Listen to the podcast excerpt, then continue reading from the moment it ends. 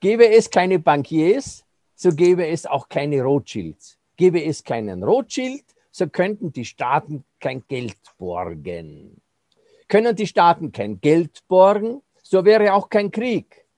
Und wäre kein Krieg, so brauchten wir unser Blut nicht zu lassen.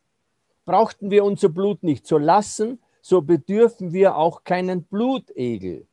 Der Blutegel, den bedürfen wir aber, ergo muss es auch Bankiers geben. So, dann kommt der Arzt dran. Ärzte.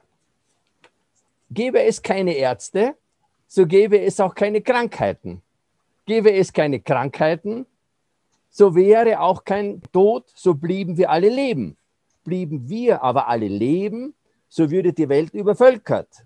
Die Welt darf aber nicht übervölkert werden, ergo muss es auch Ärzte geben. Und dann Zeremonienmeister. Gäbe es keine Zeremonienmeister, so würde es auch keine Trauerkleider um verstorbene Fürsten angelegt. Würden keine Trauerkleider um verstorbene Fürsten angelegt, so würden sie auch nicht betrauert. Würden die Fürsten nicht betrauert, so blieben sie leben. Ergo muss es auch Zeremonienmeister geben. Dann haben wir die Sassen eigentlich, die Edelleute. Gäbe es keine Edelleute, so existierte auch kein Adel. Existierte kein Adel, so könnten wir ihn auch nicht abschaffen. Wir wollen aber den Adel abschaffen. Ergo muss es auch Edelleute geben. Und zum Schluss noch die Literaten.